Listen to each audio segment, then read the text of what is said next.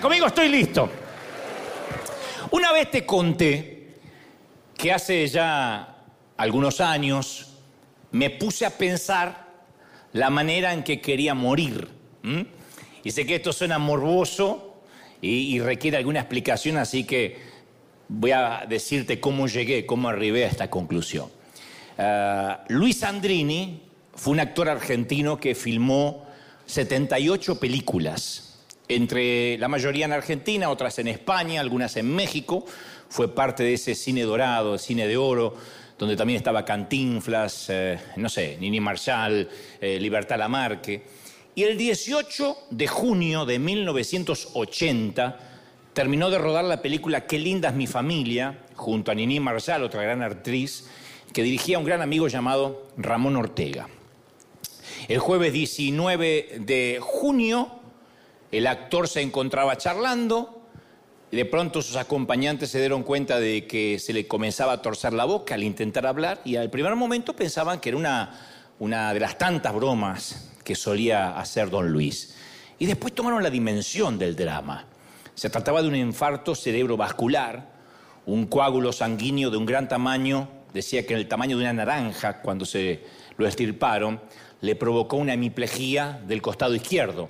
Entonces lo intervinieron quirúrgicamente, realizándole una craneotomía para aliviar la hemorragia y extraerle los coágulos que, había, que estaban situados en la, en la zona crítica. Y luego de permanecer por varios días en coma, falleció el 5 de julio de 1980. 5 de julio de 1980, a los 75 años de edad. Gran actor. Y al día siguiente yo cumplía 12 años. Al día siguiente. Y con esa edad y con un periódico en la mano que decían letras de molde, murió Sandrini, era la noticia, no había redes sociales, uno se enteraba por el diario, por el periódico matutino, yo decidí cómo quería irme de este mundo, cómo quería morir. Bueno, no quiero morir rodando una película necesariamente, pero sí decidí que quería morir haciendo lo que amo, que la vida es demasiado valiosa para conformarme con menos, y siempre he mantenido que la fecha que algunos mueren, no suele ser la misma que queda grabada en la lápida de su sepultura. Porque no viven intensamente. Yo conocí gente que, que murió a los 60 y lo enterraron a los 82. y la mayoría de la gente tampoco comienza a vivir hasta mucho después que está fechado su certificado de nacimiento. No necesariamente porque respira, está vivo. Hay gente que empieza a vivir plenamente ya en una edad bastante adulta o en la mediana edad. Pero lo cierto es que comenzamos a morir cuando ya no nos queda nada por lo cual valga la pena vivir. Y en realidad tampoco comenzamos a vivir mientras que no encontremos algo por lo cual valga la pena morir. Fíjate qué ironía. Porque es irónico que el descubrimiento de algo que valga la pena morir sea precisamente lo que hace que valga la pena seguir viviendo. Bueno, yo moriría por Dios, moriría por mis hijos, moriría por mi cónyuge. Y ahí es cuando la vida se vuelve intensa.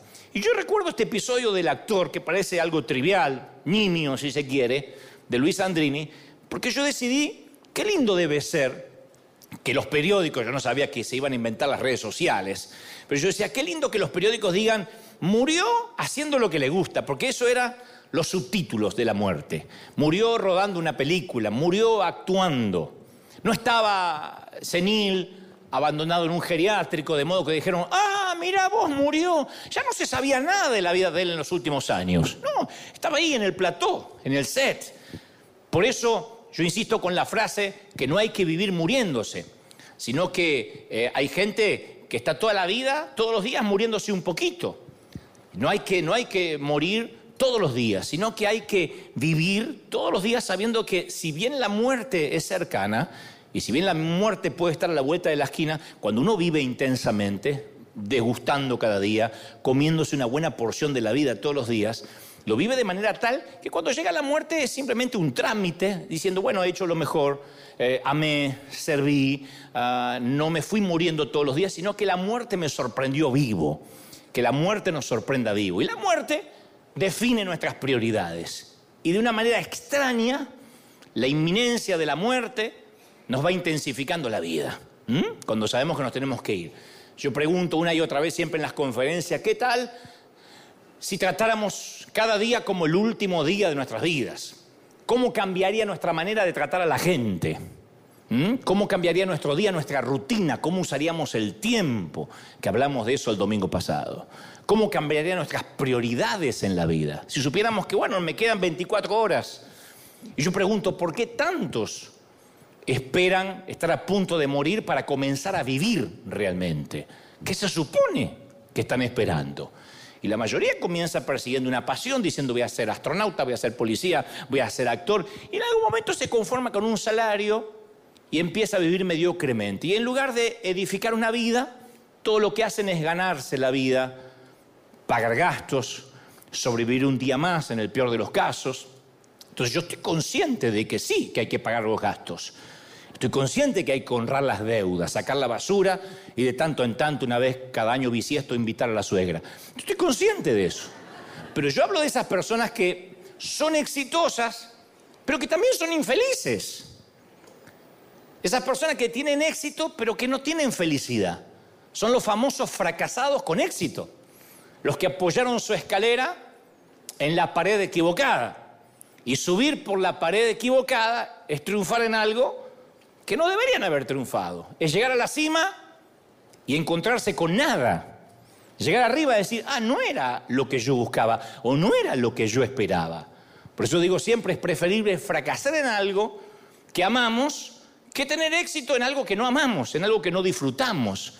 Y el tema es que algunos pueden pasarse la vida sin lograr descubrir qué es eso, para qué nacieron, cuál es el propósito, cuál es ese ángel, para qué nacimos. Hay gente que viene a la iglesia y no tiene propósito en la vida.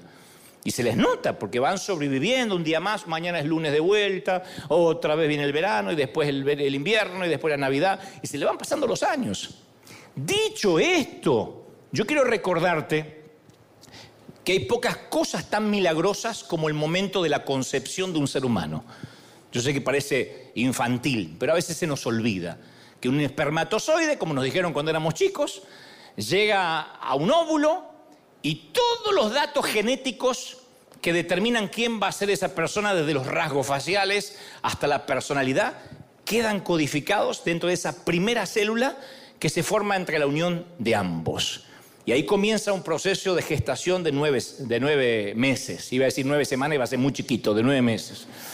Entonces el cuerpo de la madre empieza a producir hormonas mucho antes de que se entere de que está embarazada.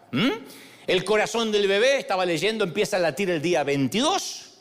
A las cuatro semanas esa primera célula se multiplicó y creció hasta hacerse 10.000 veces mayor Alrededor del día 42 las neuronas comienzan a multiplicarse a una asombrosa velocidad de 10.000 por segundo. Y la neurogénesis nunca se detiene. Las neuronas siguen, en algunos, no en todos, siguen creciendo. Y todo, desde el nervio óptico hasta la corteza auditiva y el sistema respiratorio, todo se va formando en el útero materno.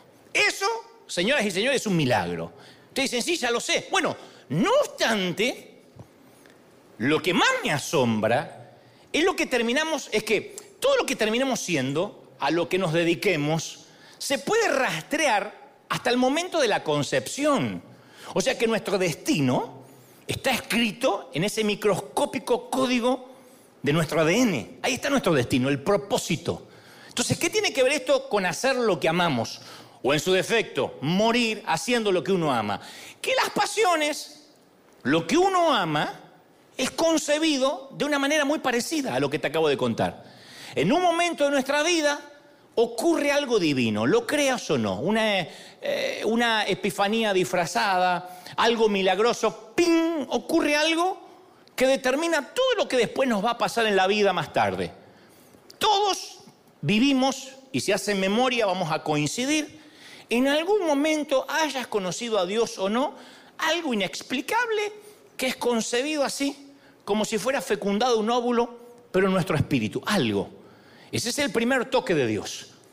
En el verano de 1957, un chiquito de 12 años viajaba con su familia al Parque Nacional de Yellowstone y mientras iban en una carretera serpenteante del cañón sin baranda, un coche que circulaba en la dirección opuesta se metió en su carril y quedaron a 5 centímetros, 5 centímetros de caer por el precipicio, de caer por el barranco.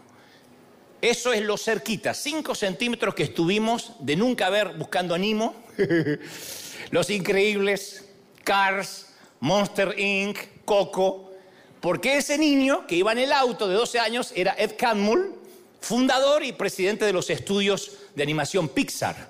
Así que sin Ed no habría Toy Story 1, Toy Story 2, Toy Story 3, Toy Story 4, Toy Story 5 y todas las Toy Story que vayan a venir hasta que Woody esté como Rambo y ya no pueda grabar más. Y cuando Ed contó este episodio, él dijo, 5 centímetros más y no existiría Pixar. Pero no solo no habrían existido las películas animadas, en todo caso es un entretenimiento. Él dijo en una entrevista la cantidad de empleados que se conocieron, que se casaron y tuvieron hijos en la compañía, en la empresa Pixar. Y él dijo, todas esas parejas no tienen la menor idea que estuvieron a 5 centímetros de no conocerse, a 5 centímetros de no haber concebido esos hijos que tienen. Entonces la vida se compone de esos 5 centímetros que cambian nuestra trayectoria para siempre. Así empieza. Como cuando se fecunda un óvulo. Eso es divino. Esos son los momentos en los que nos sentimos vivos. Son los momentos en los cuales nuestro éxito no se le puede atribuir a una persona, sino al favor, a la bendición de Dios. Él hace por nosotros en un momento algo que nosotros no hubiésemos podido hacer por nosotros mismos. Cuando mi mamá se enteró que estaba embarazada de mí, y a la vez fue diagnosticada con cáncer de útero coincidental con el embarazo, mi padre le dijo con buen tino, yo no lo culpo, le dijo con buen tino, tienes que abortar lo antes posible, ya tenemos tres hijos. ¿Para qué queremos un cuarto que puede hacer peligrar tu vida? Y cuando ella fue a la, a la cita médica, ella tuvo la corazonada de continuar con el embarazo, a pesar de los riesgos que eso implicaba. Y aún durante el parto le dijeron a mi papá, salieron, le dijeron afuera que tenía que elegir y, como, y si él no elegía, y si la vida de su esposa, o sea, mi madre, corría algún riesgo, ella sería la prioridad y no el bebé. Esos fueron mis cinco centímetros. Y por carácter transitivo también tus cinco centímetros, al menos de no estar sentado hoy acá, de no estar viendo la transmisión por internet o que no exista River Arena. Esos fueron los cinco centímetros. cinco. Yo ya venía mal porque te conté, porque cuando le dije mamá me quisieron tener, dijo, no, fuiste un descuido, ¿te acordás? Yo ya venía mal por eso porque fui un descuido, porque fui un susto. Pero cuando a eso le agregan al descuido y al susto, de que encima mi papá dijo, no, no, no, no, no, eh, el nene no lo salven. Amoroso mi papá. Pero yo supe en ese momento que eran mis 5 centímetros. Eso no lo pude haber decidido yo. Pero a medida que vamos creciendo, comprendemos para qué se nos regalaron esos 5 centímetros, esa gracia, ¿eh? ese favor. Y llega un momento en que hay que hacer algo al respecto de esos 5 centímetros. Se te dio vida. No importa dónde naciste, puede ser en la Fiorito, que acabamos de ver en Argentina, en Tijuana o en Beverly Hills. Pero se te dio el regalo de los 5 centímetros de vivir. una noche de avivamiento de tus padres y algo pasó. Y acá estás. ¿Mm? En algo ganaste, fuiste el espermatozoide que llegó. Entonces, hay un momento, para que decir yo nunca gano en nada, ¿cómo que no? Estás acá, ganaste. Y aplauden, eso es maravilloso. Porque algunos recién se acaba de cuenta, oh, es cierto. Entonces después uno tiene que, lo que yo llamo ganarse el derecho a vivir, hacer algo que valga la pena ese milagro de los 5 centímetros. Hace varios años alguien que trabajaba conmigo me dijo que orara, me dijo, ¿por qué no oras por mí? Dice, porque mi sueño es tener un traje y yo no me lo puedo comprar. Acá parece algo trivial, pero en Argentina comprarse un traje uno lo puede hacer si deja un riñón como parte de pago. En ese momento era imposible. Entonces yo le dije, bueno, voy a orar para que te puedas comprar un traje.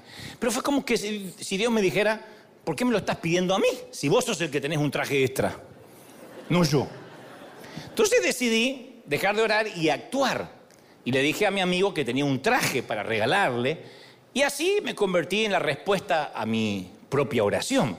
¿Por qué pedirle algo a Dios que está dentro de mis posibilidades de hacerlo yo? Entonces, hay algunas cosas que tenemos que hacer sin la necesidad de orar. O sea, no necesitamos orar para amar al prójimo. No tenemos que orar para dar con generosidad. Uno ve la pobreza, ve la necesidad de la gente, no dice, voy a orar a ver si le doy de comer. No necesitamos orar en cuanto a si debemos bendecir a alguien, si se halla dentro de nuestras posibilidades. Entonces Dios ya habló, Dios ya nos dijo, lo que necesitamos nosotros ahora es hacer, dejar de orar y comenzar a actuar. Llenar la solicitud, hacer la llamada, escribir el cheque, concertar la cita, tener la conversación, si vas a ponerte de novio, ponerte desodorante, mínimo. O sea, o sea, nuestra. Lo que, no podemos vivir como, bueno, quiero que se me sigan regalando los 5 centímetros. No. Nuestro problema es que no es que no sabemos lo que hay que hacer. Lo sabemos perfectamente bien, pero no lo queremos hacer. De modo que Dios no va a hacer por nosotros lo que nosotros tenemos que hacer. Si los cristianos, los cristianos sabemos que Dios eh, habita en el ser humano, ¿por qué no actuamos siempre en consecuencia? ¿Por qué tantas veces apartamos la vista de las viudas, de los pobres, de los necesitados, de los huérfanos, esperando que los políticos lo hagan.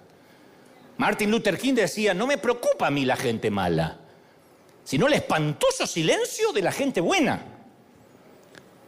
La gente buena que no hace nada. La gente mala va a seguir haciendo maldad. ¿Y la gente buena?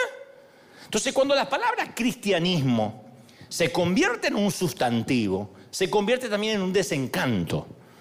Yo esta semana mencionaba en las redes a la polémica canción del proverbista Ricardo Arjona. Jesús no es un verbo, es un sustantivo. No, no, Jesús no es sustantivo y es un verbo. No le vamos a cambiar porque voy a tener problemas también de, copyright. Pero por, por, cierto, tiene una prosa y una poesía descarnada, acerba, ácida, pero tiene unos textos que son maravillosos. Y yo debo decir esto, no conocía la canción en su totalidad, pero entre la letra, algunos decían, pero ¿se hizo cristiano Arjona? No, eso es lo sorprendente. Y escribe, dice el, querido Chapín, ¿qué hace ese hermano leyendo la Biblia todo el día?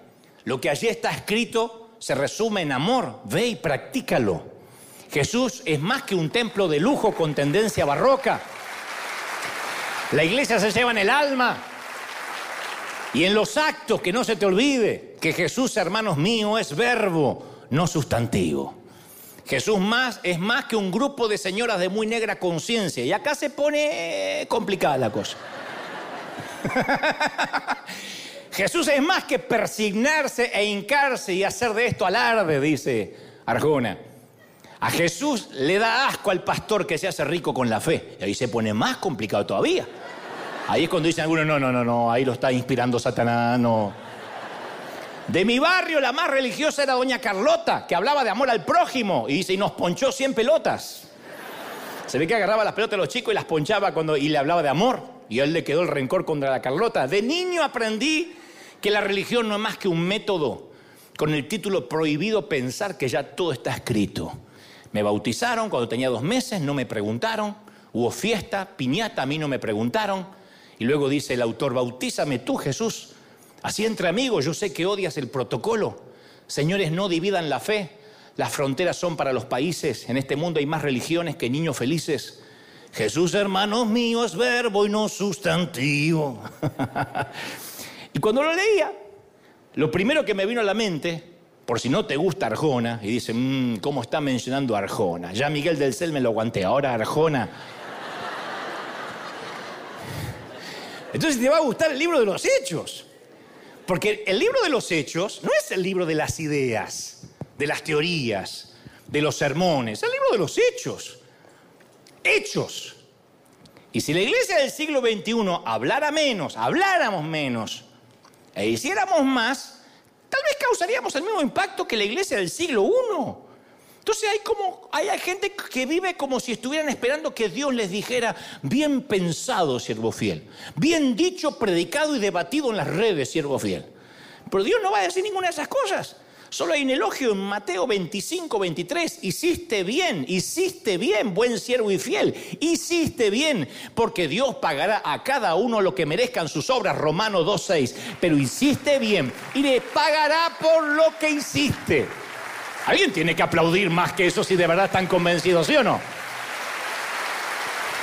Entonces, la mayoría de nosotros queremos que Dios nos dé señales milagrosas antes de salir a hacer algo. Queremos que Dios abra el río antes de mojarnos los pies. Pero la fe no sigue a las señales, las señales siguen a la fe. Ese es el esquema bíblico. Entonces el Evangelio de Marcos 16, 20 dice, los discípulos salieron y predicaron por todas partes y el Señor los ayudaba y las señales los acompañaban. Entonces, la, la razón principal porque la mayoría de nosotros no vemos moverse a Dios, es porque nosotros no nos estamos moviendo. Por eso me gusta siempre mostrar esto que algunos dicen es alarde. No, es inspirar a que la gente salga. Hacerlo, primero, hacerlo. Ya se nos regaló 5 centímetros de favor. En algún momento te regalaron 5 centímetros de favor. Yo sé que tienes también una historia para contar. Tal vez no te salvaste de un aborto, pero dijiste, si no fuera por aquella mudanza, aquel divorcio, aquella separación, aquella boda, lo que sea, algo nos dio favor de estar acá. Lo demás es hacer. En la película de 1989, El campo de los sueños, Kevin Costner interpreta a un tal Kay, Kay Kinsella, que es un agricultor novato, y él camina por el campo de maíz y oye un susurro que dice, si los construyen, si los construyen, ellos vendrán. Y después él construye un estadio de béisbol de la nada. Y luego los fantasmas beisboleros en la película aparecen y juegan a la pelota. Y esa frase se convirtió en una metáfora vital para mí. Porque la Biblia está llena de, momentos como el campo de los sueños. Si Noé construía el arca, Dios enviaría la lluvia. Si Eliseo abría zanjas en el desierto, Dios las iba a llenar. Si la viuda pedía vasijas vacías, Dios iba a llenarlas con aceite. Entonces, muchas personas Llegan a un callejón sin salida en sus sueños porque esperan que Dios llegue primero. Y los cinco centímetros ya pasaron. Ahora nosotros tenemos que hacer eso, lo que tengamos que hacer. Si esperamos a que Dios divida el Jordán para que no nos mojemos los pies, vamos a estar esperando toda la vida. Pero si lo construyes, Él vendrá. Si lo haces, Él vendrá. Uno tiene que hacerlo. Entonces la palabra cristianismo, como dice Arjona, nunca fue pensada como un sustantivo. Dios siempre quiso que fuera un verbo y hay que aprovechar las oportunidades de servir, porque las palabras ya son baratas y nosotros ya abaratamos bastante el cristianismo. Y Dios no recompensa lo que sabemos, Dios no recompensa lo que decimos, Dios no recompensa lo que defendemos, Dios recompensa lo que hacemos por los que necesitan. ¿Estamos de acuerdo, sí o no? Por eso somos River, por eso somos un granero. Dios recompensa lo que hacemos, lo que damos. En nuestro programa de tele en la primera parte, antes de entrevistar a, la persona famosa, a la, a la celebridad, siempre mostramos decenas de personas que son héroes, que hacen tareas solidarias por el resto. Y desde una mamá que perdió un chiquito eh, en su batalla contra las drogas y como el chico se suicidó, catalizó ese dolor ayudando a otros, hasta motoqueros barbudos que dan de comer o médicos que donan una hora de su tiempo y el periodista que trabaja para nosotros me dice, lo que encontramos en estas ONG no son necesariamente gente cristiana. Algunos son ateos, otros son agnósticos, católicos, hay musulmanes, judíos, evangélicos. Dice, y hay gente que se dedica a hacer, no se pone a pensar si es de Dios o no es de Dios, se conmueve por algo y decide hacer. Y algunos no hacen porque creen que predicar es solo hablar. Y creo que cuando uno cree que predicar solo es hablar, hay un viejo adagio que dice, preparados, listos ya. Voy a ir cuando esté listo. Y yo sé que es importante la preparación, pero me parece que es al revés. En realidad nunca vamos a estar preparados. Hay gente que dice, yo cuando esté preparado voy a servir. Y mientras la gente tiene hambre, nunca vamos a estar listos, nunca. Algunas veces solamente necesitamos ir cambiar el paradigma, decir ya, listos, preparados. Me voy preparando en el camino. Hay quienes se pasan toda la vida preparándose para algo que Dios les dijo que hagan, pero nunca llegan a hacerlo, porque no se dan cuenta que nunca van a estar suficientemente preparados. Yo nunca me sentí preparado para hablar a la gente, nunca. Yo te conté un montón de veces que yo confundí los profetas, los apóstoles, subí a Moisés al arca, le prendí una zarza a Noé, este, un burro se tragó a Jonás. Yo hice unos desastres. Pero yo quería hacer algo. Pues yo decía, yo quiero, a los 12 años dije, yo quiero eh, morir haciendo algo que amo, inspirando. Entonces nunca tendrás suficientes estudios, nunca tendrás suficiente experiencia, nunca, nunca tendrás suficiente dinero. La vida pasa muy rápido, solo tienes una oportunidad. Entonces en algún momento dejas de orar para hacer. Y yo estoy absolutamente convencido de que el, de que el elemento que, que predice el éxito en cualquier empresa es la persistencia, no tanto la preparación, el, persistir, el estar, el hacer. No se trata de cuánto nos esforcemos, sino cuánto tiempo nos estemos esforzando. ¿Me siguen, sí o no? Pues me miran con la cara me diciendo esforzar. Gálatas 6.9 dice, no nos cansemos de hacer el bien, porque a su tiempo, ¿qué dice? Cosecharemos. Si no nos damos por vencidos. Claro, porque a veces uno sale a ayudar a alguien y no te da ni siquiera las gracias. Yo te conté muchas veces que en plena pandemia empezamos a salir acá, acá por el barrio y a veces me agarraba un ataque de caspa. Decía, este señor, llévatelo porque te lo mando, te da, te da bronca. Ay, ¿qué trajeron? Mm, no, no tienen leche de almendra. Pero si te... Por la oreja te voy a meter la almendra, no te das cuenta que estamos en pandemia, condenada. Es increíble. Como si venía la entrega al mercado, esto no fue lo que pedí. Y después otros decían, ay, no estamos muriendo de hambre. Y, pero uno, y, a veces uno se cansa, no voy más. Pero dice, uno va a cosechar si no se cansa de hacer el bien. Y nosotros tendemos a sobrevalorar las cosas que logramos a corto plazo, en microondas. Pero infravaloramos, no valoramos las cosas que se, las cosas que se consiguen a largo plazo. Entonces, mientras más duro uno trabaje y más tiempo trabaje, más resultados vamos a producir.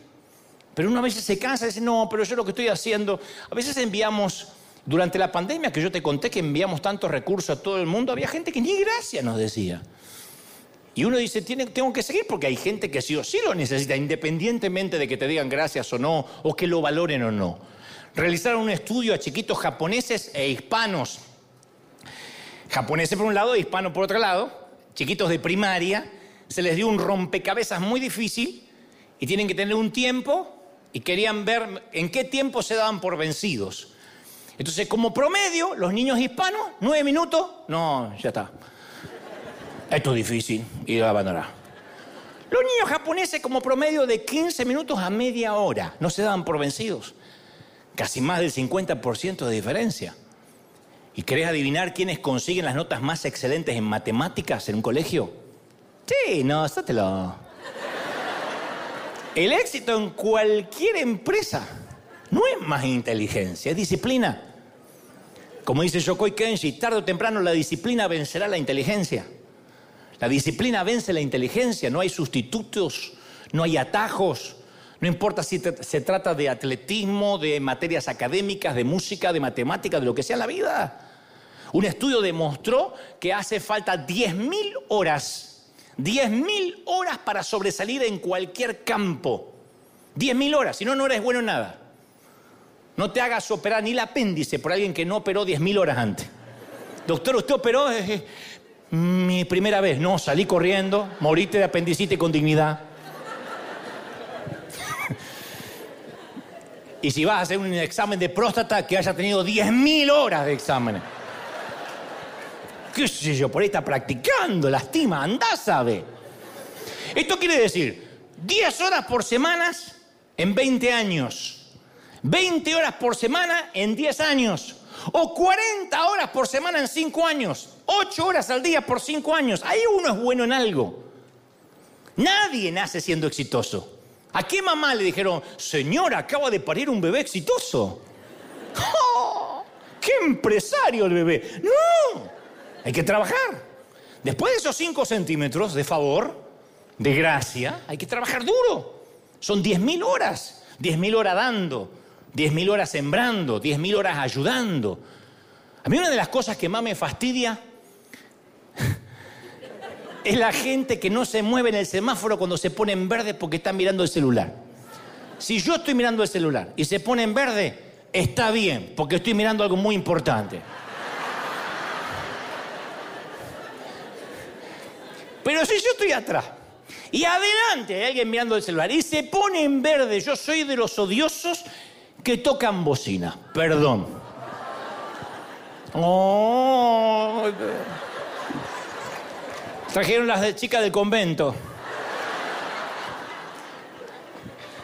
Si no se puede quedar, ¿por qué? Porque tengo lugares donde ir, tengo cosas que hacer. Porque la vida es muy corta para estar parado en una luz verde. Hace dos mil años Jesús dijo, vayan, sirvan. Entonces, ¿por qué actuamos con una mentalidad de luz roja? Muchos están esperando que se encienda una luz verde que ya se encendió hace 2022 años. Entonces el exceso de análisis, voy a buscar la voluntad de Dios, trae una parálisis emocional, espiritual. Yo me pregunto muchas veces si la adversión que mucha gente tiene contra la iglesia, incluyendo Arjona, se debe a nuestra pasividad, que por ahí está mirando y no lo puedo invitar nunca después. Digo, si, si eso no se debe a la pasividad nuestra, que nosotros consideramos que ser bueno es no hacer cosas malas.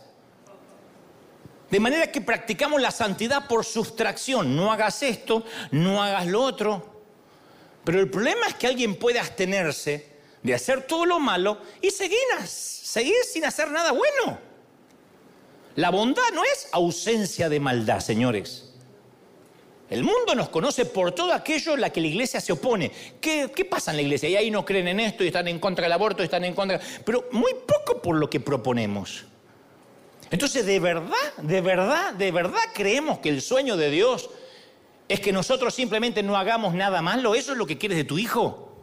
Hijo, yo no quiero que seas nada en la vida, ¿eh? Quédate como un parásito en casa vegetando, yo te alimento como una crisálida, mientras que seas buena gente. Eso es lo que queremos de un hijo. ¿De verdad creemos que el plan máximo de Dios consiste en un peregrinaje semanal a las butacas de la iglesia?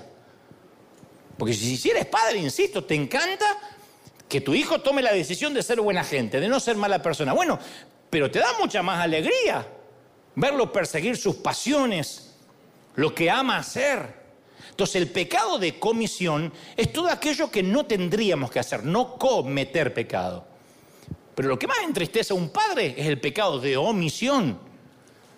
Son todas las cosas que podemos hacer, podríamos hacer por los demás y no las hicimos. Y en la economía de Dios, terminar sin ganar ni perder es una pérdida total. Es el más grande de los riesgos no correr riesgos. Esa es la, acaso la parábola de los talentos. El tipo que lo enterró y, y, Dios le dijo es un siervo inútil y perezoso. Si no perdió el tipo, sí, pero no hiciste nada. Entonces los que crucificaron a Jesús no lo hicieron porque era un tipo bueno. ¿Quién crucifica a un tipo bueno y aburrido? No lo encerraron porque vivía dentro de una basílica o en un templo o en una mezquita.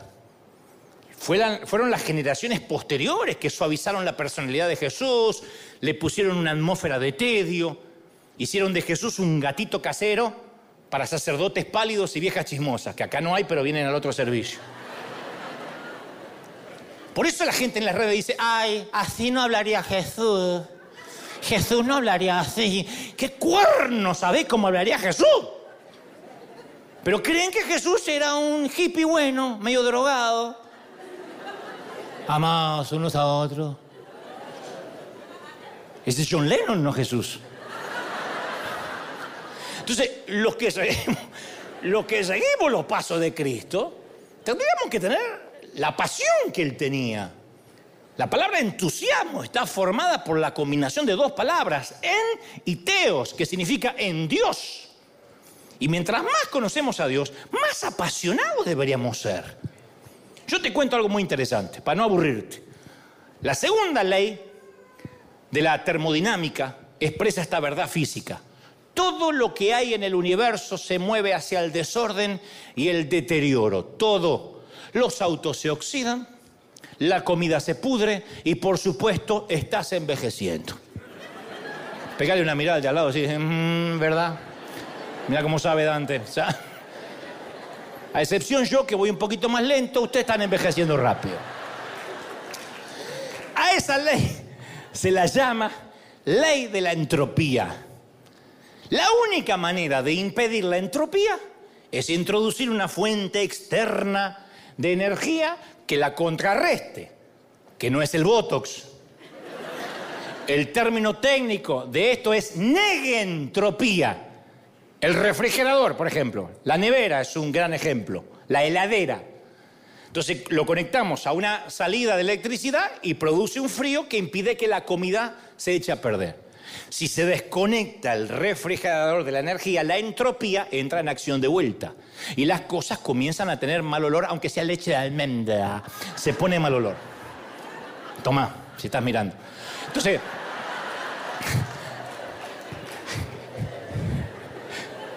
Nah, pobre señora. Pero me da bronca, porque era. Entonces, hace muchos años mis padres comenzaron a sentir un mal olor en casa, yo te conté, y pensamos que el olor se iba a ir solo. No solo no desapareció, sino que empezó a empeorar progresivamente y el mal olor parecía venir de uno de los enchufes de la pared. Y mi viejo quitó el tomacorriente y halló una rata muerta. Se ve que había estado corriendo por entre las paredes huecas, mordió alguno de los cables eléctricos e hizo de nuestra pared su último lugar de descanso.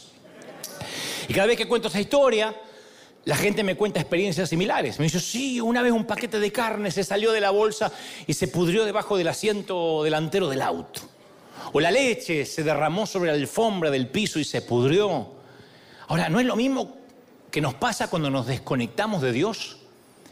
La vida se mueve hacia el deterioro y el desorden. Entonces, ¿cómo uno, cómo uno supera las tendencias entrópicas? Si la vida es entropía, entonces, invertir nuestras energías en una visión, en algo que ayude a la gente, es enchufarnos al refrigerador. Proverbios 29, 18 dice, donde no hay visión, el pueblo se extravía. Y la palabra extraviarse viene de la palabra entropía. En otras palabras, es un alimento pútrido. En otras palabras, si no hay visión, si la gente no tiene un propósito por el cual levantarse cada mañana, si tu único propósito es pagar el mínimo de la tarjeta, si tu único propósito es pagar el mortgage, la renta, el alquiler, lo que sea, te vas a volver, perdonen la imagen mental, un verdoso montón de mugre lleno de moho, aunque estés perfumado por fuera. Porque donde no hay visión, la entropía domina. Y la visión actúa como conservante la visión es lo que nos mantiene jóvenes. Cuando un hombre dice me jubilé y voy a descansar y tiene 60 años, empieza a morir. Yo vi a mi papá morir. A mi papá lo enterré a los 93, murió a los 61.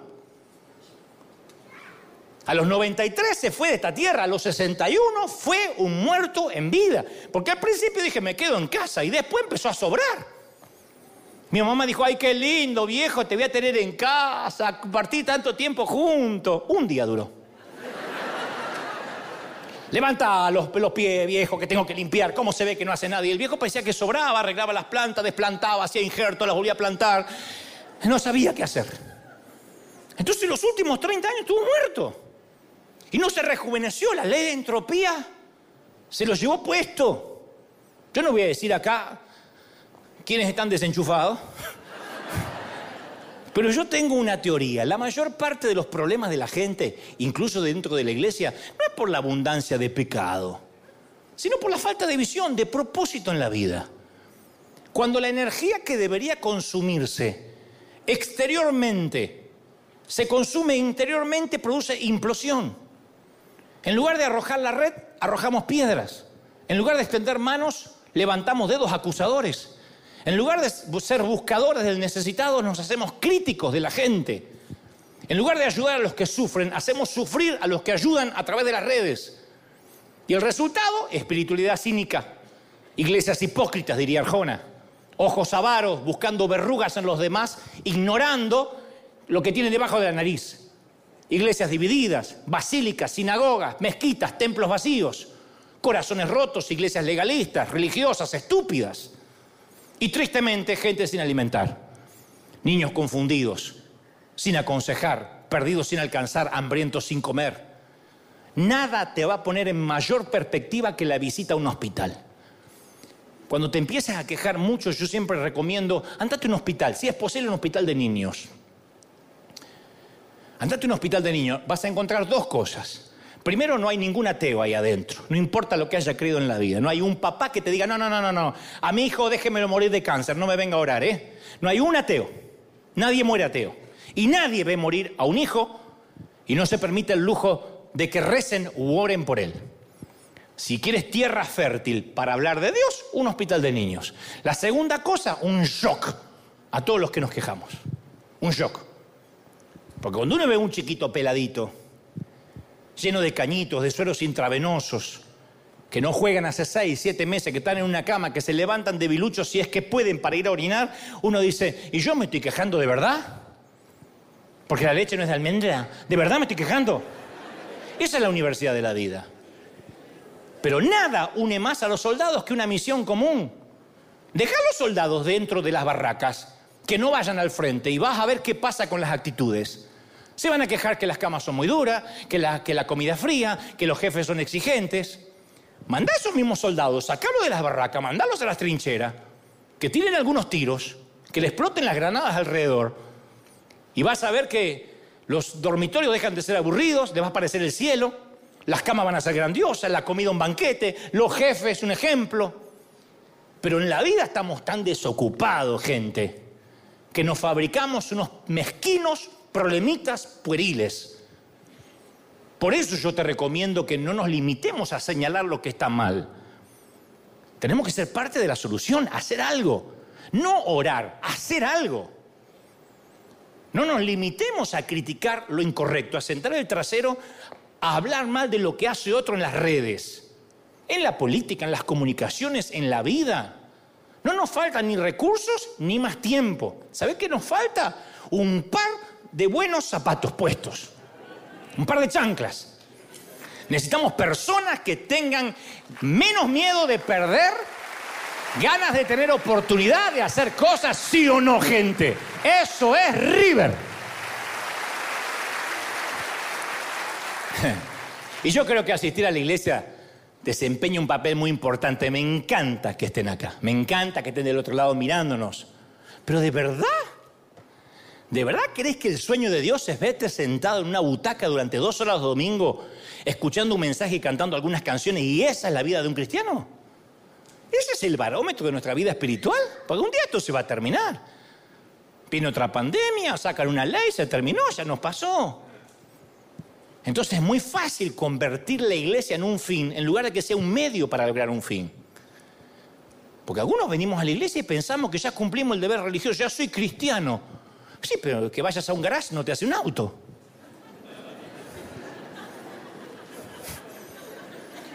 Moody decía, de cada 100 hombres, solo uno lee la Biblia. El 99 van a leer al cristiano. Yo hace poco vino acá un artista, no te voy a decir quién, que fue nuestro invitado durante una semana. Él no va a la iglesia, él se considera agnóstico, pero me dio el mayor halago que se le puede dar a un tipo como yo.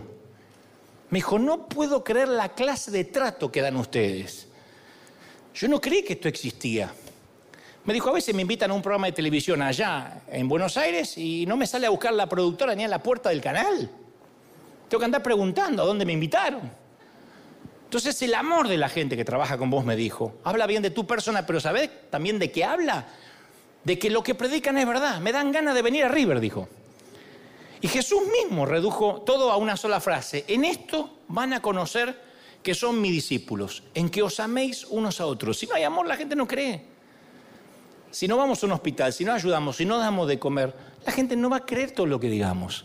El acto más subversivo que podemos realizar es demostrar amor. Hoy en día demostrar amor es un absurdo, porque nadie demuestra amor. ¿Dónde vas a encontrar amor o gracia en la calle? ¿Qué policía te va a parar a decir, pasó en rojo, pero hoy voy a dar un poco de gracia, vaya? ¿Quién? ¿Dónde hay gracia? ¿Dónde hay amor? La mayoría dice, no, acá hay algo extraño, algo, algo raro.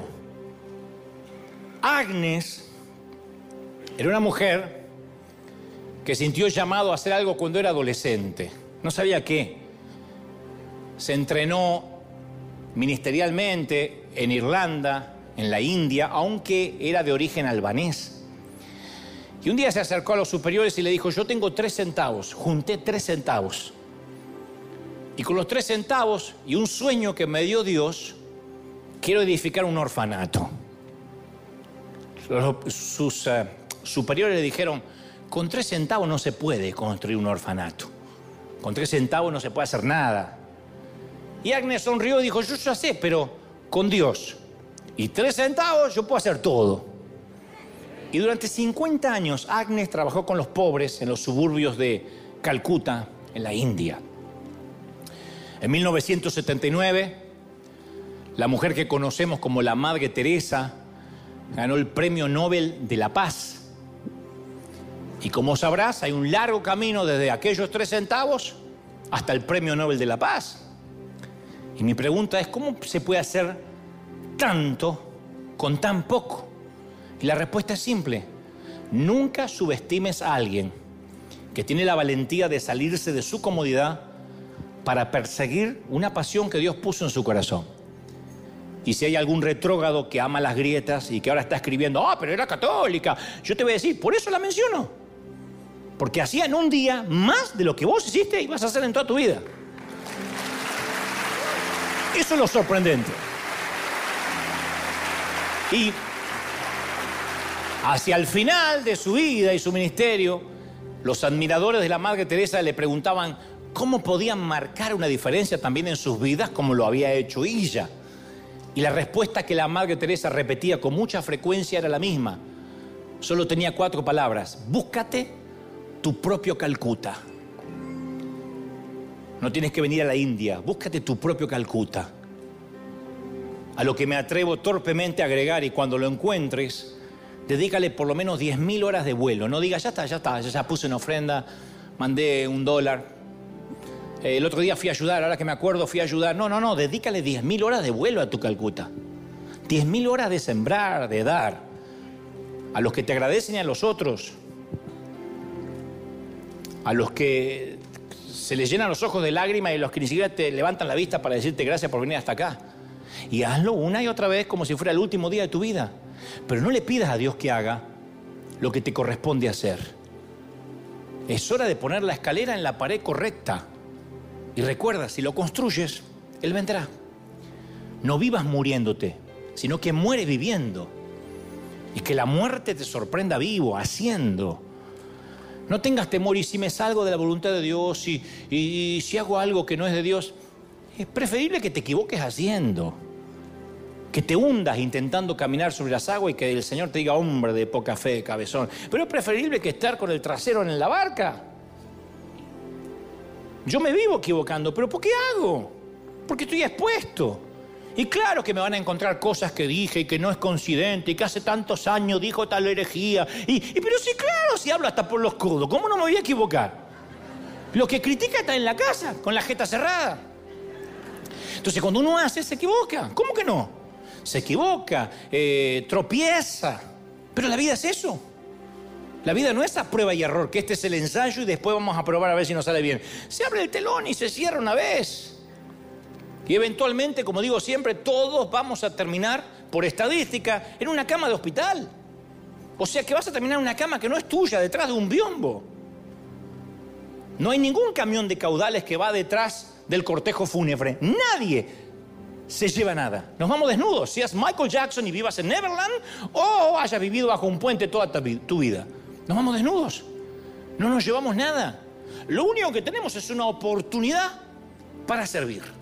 Y como el querido e inolvidable actor con el que comencé el mensaje de hoy, Luis Andrini, regálate el morir haciendo aquello que amaste toda tu vida. Y fundamentalmente, recuerda lo que supo decir el trovador Chapín. Jesús, hermano mío, es verbo, no es sustantivo. Y si aprendes eso, Tienes la vida por delante, muchas cosas por hacer y por supuesto la bendición de Dios en todo lo que emprendes. Dale el mayor aplauso al Señor de señores. Alguien tiene que aplaudir más que eso. Una vez que te pongas de pie junto con toda la gente, dale el mayor aplauso de la historia al Señor de señores. Ese aplauso tiene que hacer temblar River y el mundo que nos escucha. Vamos a hacer. Vamos a amar hasta que duela. Vamos a sembrar. ¿Verdad que sí, River? ¿Están conmigo, sí o no? Yo te quiero incitar a una revuelta. Te quiero incitar a una revolución de misericordia que no lo han hecho los políticos ni lo van a hacer. Y en ningún sesión presidencial de toda la región, mínimamente de la Unión Americana y de México para abajo, lo hicieron nunca. Y es amar, es dar, es sembrar. Si nos dan la gracia o no nos dan la gracia, no nos importa. Vamos a invertir, te propongo, de acá hasta que te mueras o te toque partir, invertir 10.000 horas de vuelo sirviendo, ayudando, sembrando. ¿Alguien lo cree, sí o no?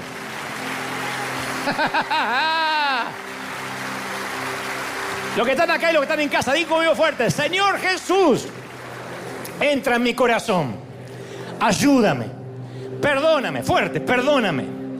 Anota mi nombre en el libro de la vida. Te amo, Señor.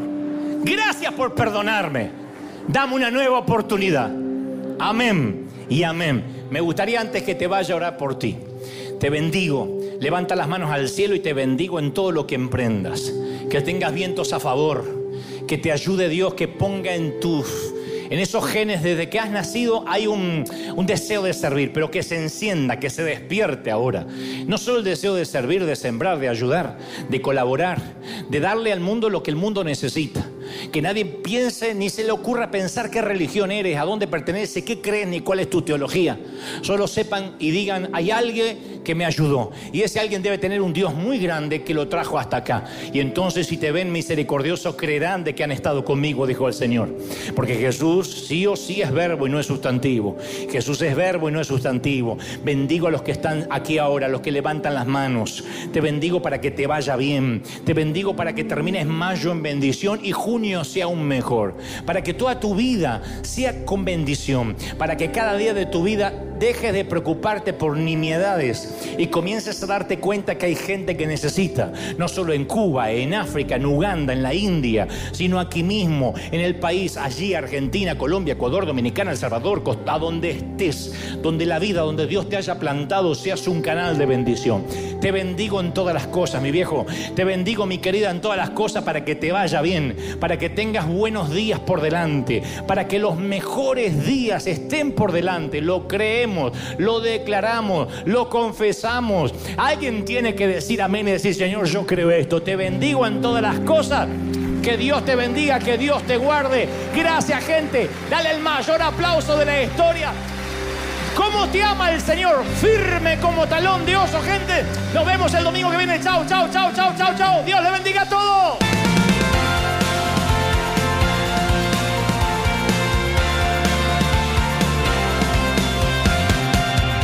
Apareciste una noche de soledad, abandonado y perdido te reconocí. Tu voz diciéndome no temas, yo estoy aquí.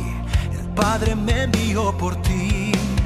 Me curaste las heridas, me sanaste, mi Jesús. Todas mis cargas las dejaste allí en la cruz. Algo tan grande no lo puedo comprender. Oigo tu dulce voz diciéndome una y otra vez: Oh, oh,